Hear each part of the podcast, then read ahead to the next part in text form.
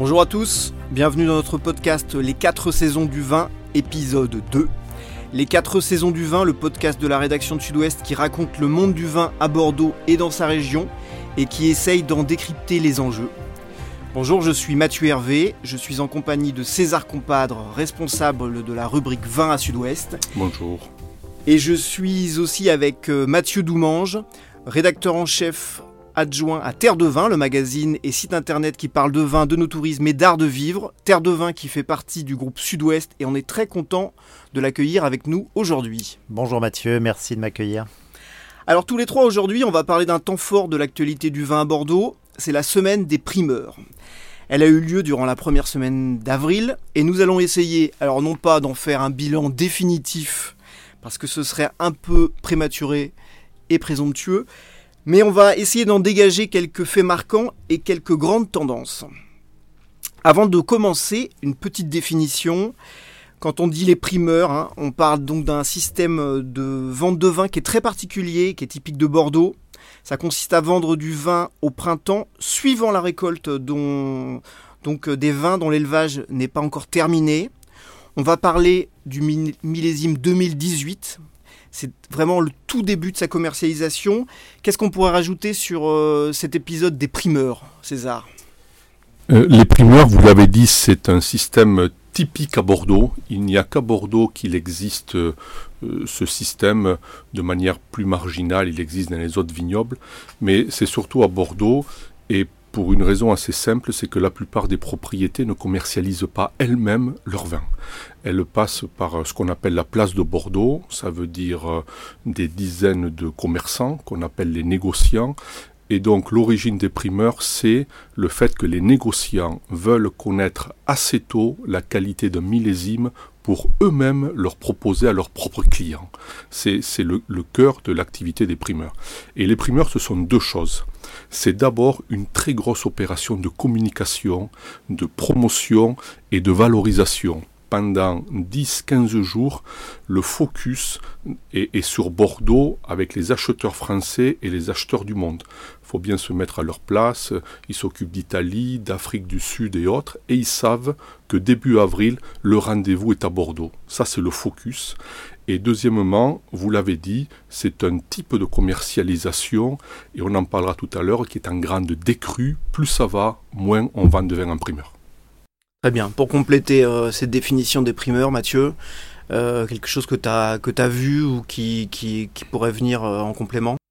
Euh, ben, je crois que César a, très très bien résumé euh, l'importance de, de, et le rôle de ce, de ce temps fort euh, que représentent les primeurs à Bordeaux. C'est vraiment un temps fort dans la mesure où, même si maintenant on peut mettre pas mal de bémols, et, on va, et on va certainement en reparler, ça reste une démonstration de force de la place de Bordeaux et du vignoble bordelais en général, qui attire des acheteurs et des journalistes du monde entier. Donc pendant une semaine, un peu plus, vraiment Bordeaux centralise beaucoup d'attention. Euh, c'est aussi un cas euh, assez unique euh, sur la planète 20. Alors avant de parler de commercialisation et effectivement du contexte bordelais, on va d'abord parler de quelque chose qui préoccupe toujours l'amateur, c'est le millésime 2018. Qu'est-ce qu'il y aura dans le verre alors souvent on dit ah ça c'est un millésime de rive gauche, ça c'est un millésime de rive droite, ça c'est un millésime fabuleux, ça c'est le millésime du siècle siècle, on le dit pas à chaque fois, mais on, l'a beaucoup dit euh, euh, ces dernières années. Euh, qu'est-ce que vous pensez de la qualité de ce millésime, César? C'est toujours très difficile de donner un qualificatif, mais globalement, on peut dire que le millésime est réussi. C'est quand même le point numéro un. Et il est réussi, et il faut avoir en tête que plus ça va, moins on rate de millésimes. C'est-à-dire que les progrès techniques, euh, les, des ingénieurs, des gens qui travaillent très bien, euh, un millésime aujourd'hui ne se rate plus, sauf conditions météo extrêmement défavorables, comme on peut l'avoir, on peut l'avoir eu en 2013, et encore toutes les propriétés ne sont pas dans ce cas-là. Donc la petite musique qui arrive dans le monde entier, c'est le millésime 2018. On peut avoir confiance en lui. C'est le point numéro un. Et le deuxième point, c'est que je pense qu'il est dépassé de parler de rive droite, de rive gauche, de telle appellation ou de telle autre. Aujourd'hui, la logique, elle est en termes de marque, elle est en termes de savoir-faire par propriété.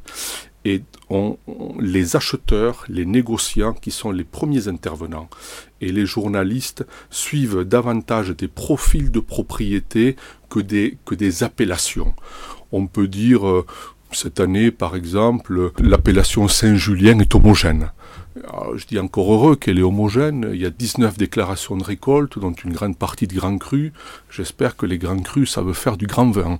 Donc il y a des banalités quand même qui sont dites là-dessus. Donc je crois de moins en moins à cette approche, un, de qualificatif global pour un millésime, c'est relativement dépassé, et deux, les différences entre vignobles. Les différences, elles se font au niveau de la puissance des marques et des châteaux. Est-ce que tu es d'accord, euh, Mathieu? Oui, je rejoins tout à fait ce que, ce que dit César. J'ajouterais que 2018 euh, euh, est un millésime qui est particulièrement identitaire. il y a pu y avoir par le passé des millésimes qui, qui étaient qualifiés de grands millésimes et, finalement le, millésime prenait le dessus surtout. là, 2018, ça a été un millésime un peu compliqué quand même avec des circonstances très particulières. Peut-être qu'on y reviendra dans le détail euh, par la suite, mais il y a eu en tout cas euh, une grosse pression euh, du mildiou pendant les premiers mois de l'année, notamment le printemps, avec beaucoup de pluie. Les, les, viticulteurs ont dû vraiment batailler pour, pour sauver leur récolte, qu'ils soient. Alors évidemment, les bio ont subi une pression extrêmement virulente, mais certains conventionnels aussi. Euh, après, il y a eu un été très chaud et sec euh, qui nécessitait de faire des choix euh, à la vigne assez importants. Et puis une arrière-saison rarissime dans la mesure où il a fait un temps magnifique en septembre-octobre qui a permis à chacune et à chacun de, vraiment faire des choix en termes de récolte. Donc, quand je dis que c'est un millésime identitaire, c'est que chaque propriété a eu son propre scénario, a pu faire ses propres choix. Donc il en ressort des vins qui sont euh, extrêmement différents. Et euh, c'est un millésime de grande qualité indéniablement, mais il y a quand même, euh, et là je rejoins César, sur cette logique de marque, sur cette logique de propriété, certains ont tiré davantage leur épingle du jeu, ont produit des vins vraiment exceptionnels, je crois que le mot n'est pas trop fort, d'autres moins. Voilà, c'est la réalité de ce millésime 2018. Alors maintenant, on va, on va enchaîner avec le contexte, parce que c'est euh, dans, la semaine des primeurs et dans la logique de commercialisation des vins de Bordeaux, c'est quelque chose de très important. Euh, et d'abord, le, premier contexte, c'est le contexte international. Euh, puisqu'il y a beaucoup d'incertitudes qui pèsent à l'heure actuelle. Il y a évidemment le Brexit, il y a le marché chinois, il y a éventuellement le renouveau, ou au moins on commence à l'entendre, d'un marché américain. Euh, Mathieu, qu'est-ce que tu peux euh, nous dire, tes premières analyses là-dessus? Bah, Je crois que tu as, mis le doigt sur les trois problématiques euh, de cette, de cette campagne primeur, qui est l'incertitude vis-à-vis du Brexit. On sait que le marché britannique en général est un marché très important pour les vins de Bordeaux, en termes d'achat et en termes de revente. C'est plus qu'un... les, Britanniques ont toujours beaucoup acheté du Bordeaux, mais ensuite ils le revendent, c'est un pour le circuit de commercialisation des vins de Bordeaux, c'est très important. Et donc, euh, dans la mesure où le Brexit, on ne sait pas encore quel deal et euh, il va y avoir si jamais il y a un deal, tout le monde est assez précautionneux par rapport à, ce qui va pouvoir se passer.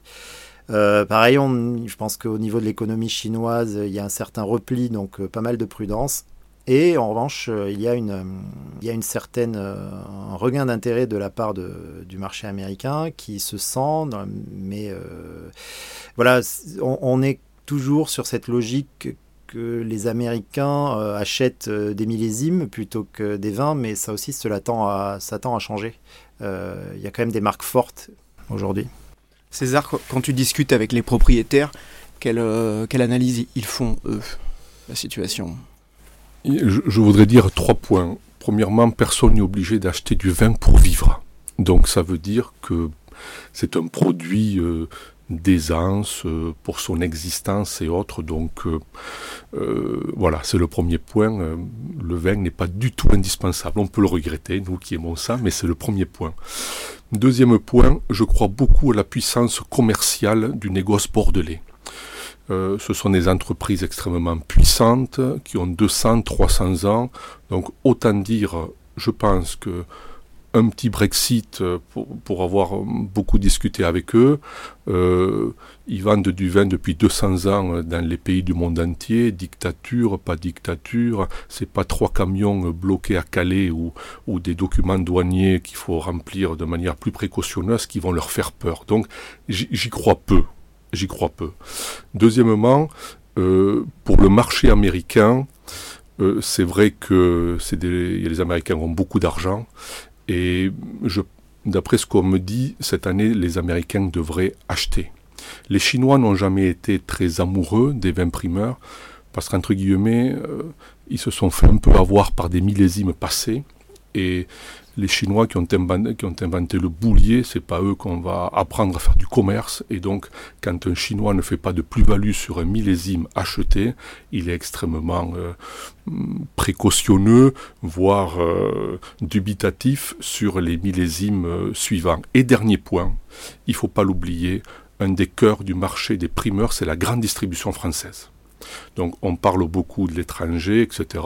On n'a pas de chiffres précis, mais une grande partie des primeurs part à l'étranger. Mais la grande distribution française est, est un cœur également du sujet. Et on sait que la plupart des groupes, euh, on le lit tous les jours dans la presse, Carrefour supprime des emplois, Casino vient de s'allier avec Amazon, on ne peut pas dire que la grande distribution française est dans une santé florissante. Vont-ils investir dans les primeurs, qui consistent à acheter en amont, à immobiliser de l'argent alors que leur structure économique est affaiblie? C'est un point d'interrogation pour la campagne effectivement, t'anticipes euh, euh, la deuxième partie de ma question parce que au-delà effectivement de la, de la dimension internationale, il y a le contexte bordelais et français. Euh, et là-dessus, on dit qu'il y a encore beaucoup de stocks à Bordeaux, beaucoup de stocks de 2015, beaucoup de stocks de 2016, et qu'évidemment, ça, ça va influencer les stratégies de, de prix des propriétés. Qu'est-ce que tu en penses? Je pense que des stocks, il y en a on a une grande chance, c'est que le vin, c'est ni des salades ni des carottes. Donc, euh, quand il y a du stock, certes, il faut le porter financièrement, mais le vin euh, ne s'abîme pas. Au contraire, il prend de la valeur. Donc, il y a stock et stock. Euh, deuxièmement, on revient sur la logique de la marque dont on a parlé tout à l'heure. Une marque qui a des stocks, si ce stock ne se dévalorise pas, c'est pas vraiment un problème sachant que euh, les 50 ou 100 marques qui font le cœur des vins de Bordeaux pour les primeurs, ça fait 15 ans qu'ils gagnent beaucoup d'argent, ils n'ont pas vraiment besoin de leurs banquiers pour tenir leur stock. Donc, contrairement à d'autres activités économiques, avoir un stock sur le vin de Bordeaux, sur les grandes marques, c'est pas vraiment problématique.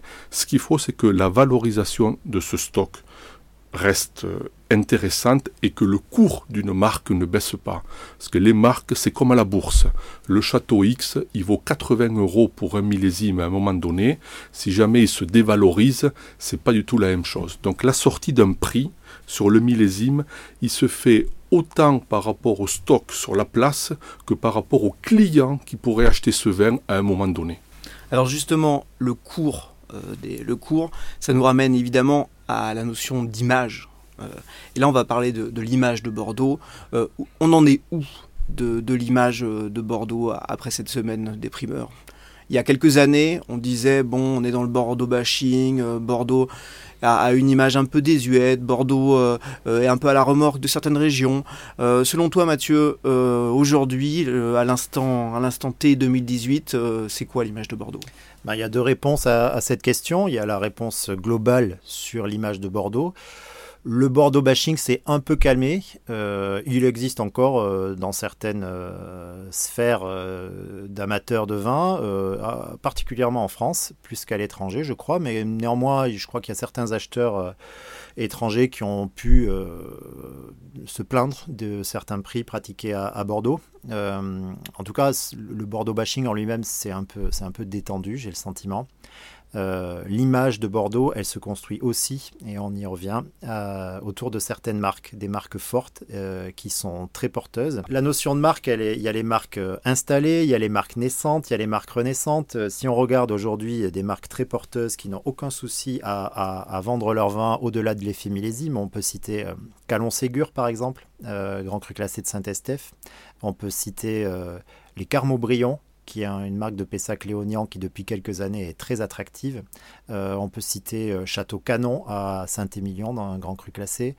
Euh, dans les marques renaissantes, on peut parler aussi de Figeac à Saint-Émilion. Enfin, il y en a quelques-unes comme ça. Indépendamment de l'effet millésime, on sait qu'il va y avoir un marché pour ces vins parce qu'elles sont. il y a un alignement des astres entre le terroir, les bonnes personnes aux manettes, la qualité des vins, l'état du vignoble la demande du marché. Tout ça joue euh, et participe euh, d'une bonne image globale de Bordeaux, euh, en tout cas d'une bonne image de, ces châteaux-là. César, sur, sur l'image de Bordeaux, sur la perception que tu as justement, est-ce qu'on est sorti du Bordeaux bashing mm, Je suis d'accord avec, avec Mathieu, je pense que le plus dur du Bordeaux bashing est derrière nous. Et le Bordeaux bashing, qu'est-ce que c'est? C'est la protection de l'environnement c'est pas plus compliqué que ça.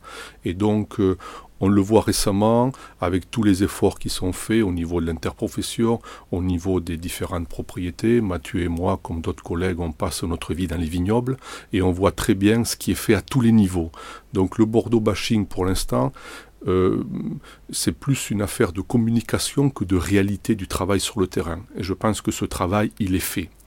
Ensuite, il y a le Bordeaux bashing où ça fin euh, d'une manière générale, mais les, grandes propriétés de Bordeaux font, font rêver, au-delà de tout ce qu'on peut dire.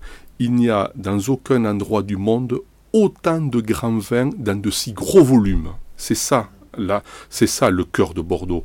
Évidemment, il y a de très grands vins en Californie, il y a de très grands vins en Australie et ailleurs. Nous les avons goûtés. Souvent, c'est la tête de la tête d'une cuvée très grand vin, mais sur des petits volumes. Je rappelle que Mouton Rothschild, c'est 100 hectares, que Lafitte Rothschild, c'est plus de 100 hectares, que Talbot et Lagrange, c'est plus de 100 hectares, que Calon-Ségur, c'est presque 100 hectares. On compte 4 à 5 000 bouteilles par hectare et on voit la quantité de volume. Et donc, ce volume fait que Bordeaux occupe le terrain et sur ces grands noms, on garde confiance et on continue à rêver. L'autre jour, pendant les primeurs, j'ai rencontré un importateur suisse. Il me disait Si je ne regarde que mes tableaux Excel, je n'achèterai plus une seule bouteille de Bordeaux primeur.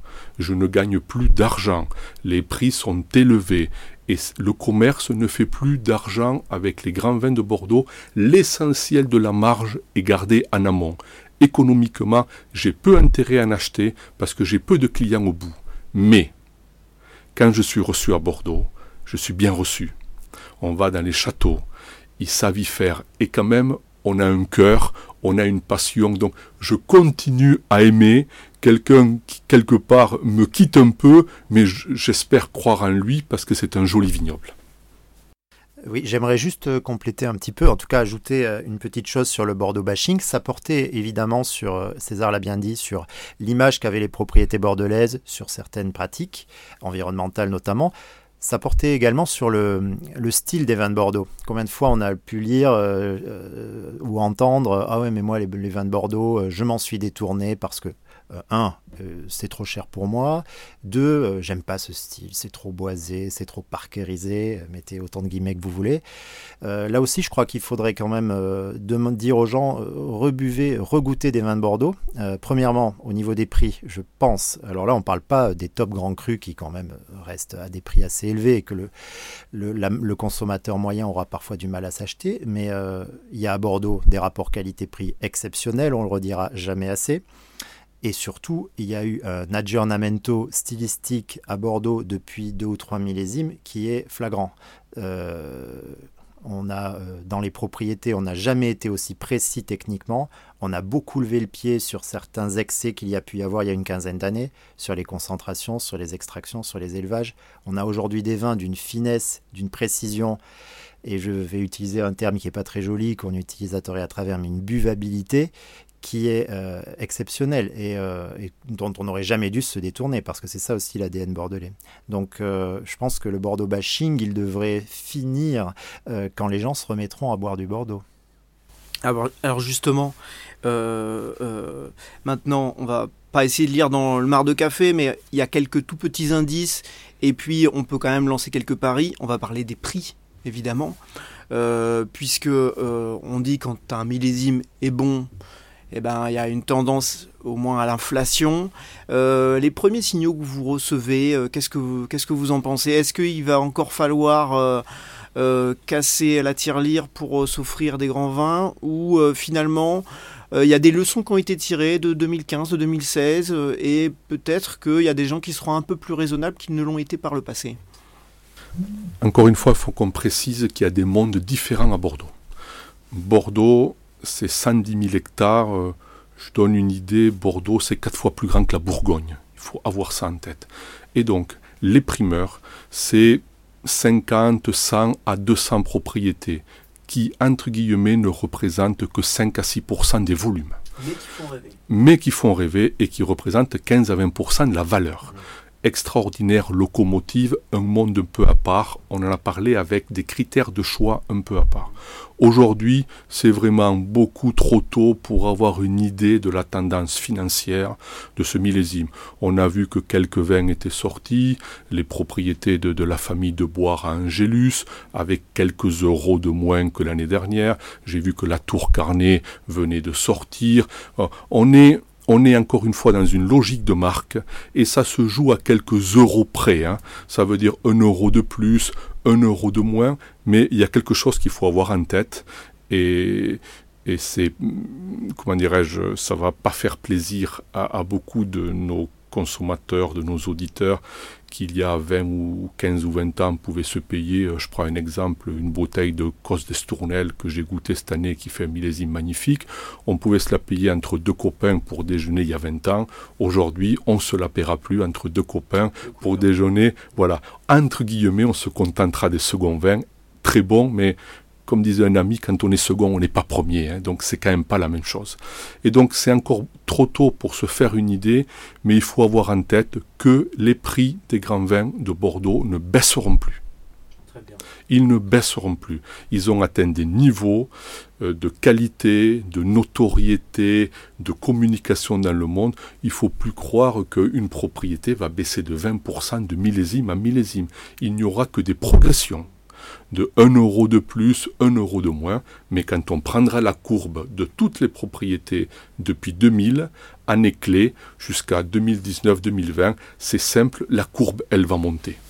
Ok, pour, compléter, parce que j'ai euh, sous les yeux, effectivement, Angélus dont on parlait, on fait manifestement un effort euh, par rapport à 2017, puisqu'ils sortent à, 9% de, de, moins. Alors évidemment, le prix de la bouteille, c'est 250, euh, plus de 250 euh, euros hors taxe. Mhm. Donc évidemment, c'est réduit, mais, euh, mais bon, en tout cas, manifestement, on ne part pas non plus sur un, millésime inflationniste à, ce qu'on. Bah, c'est un signal fort qui a été envoyé par Angélus, qui est la, première marque importante à être sortie du bois et très tôt après la fin des dégustations. donc au-delà du prix qui est, que tu viens d'évoquer, qui est, qui est élevé pour un, consommateur euh, qui devra débourser quand même une somme assez, rondelette. L'indicateur, c'est on se positionne sur le prix du 2015. Donc là, on revient à quelque chose qui est, euh, pas, on est moins cher que le 16, moins cher que 17. Donc pour un acheteur, euh, ça peut être good value, comme on dit en anglais. Très bien.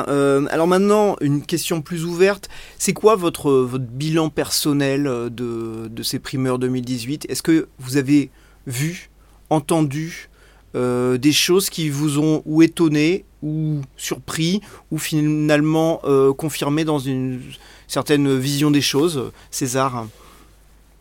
Le premier point, c'est que les primeurs, ça reste un grand moment professionnel. Ça veut dire qu'entre guillemets, on a de la chance d'avoir à Bordeaux cette espèce de, de grand festival de Cannes et qui est en même temps un grand festival commercial, il faut quand même euh, se rendre compte de la chance qu'on a d'avoir ça à Bordeaux. Ça participe au fait que Bordeaux est la capitale mondiale du vin.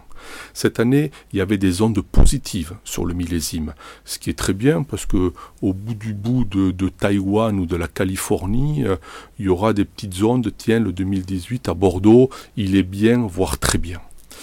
Mais il y a un mouvement de fond euh, qui, me semble euh, intéressant.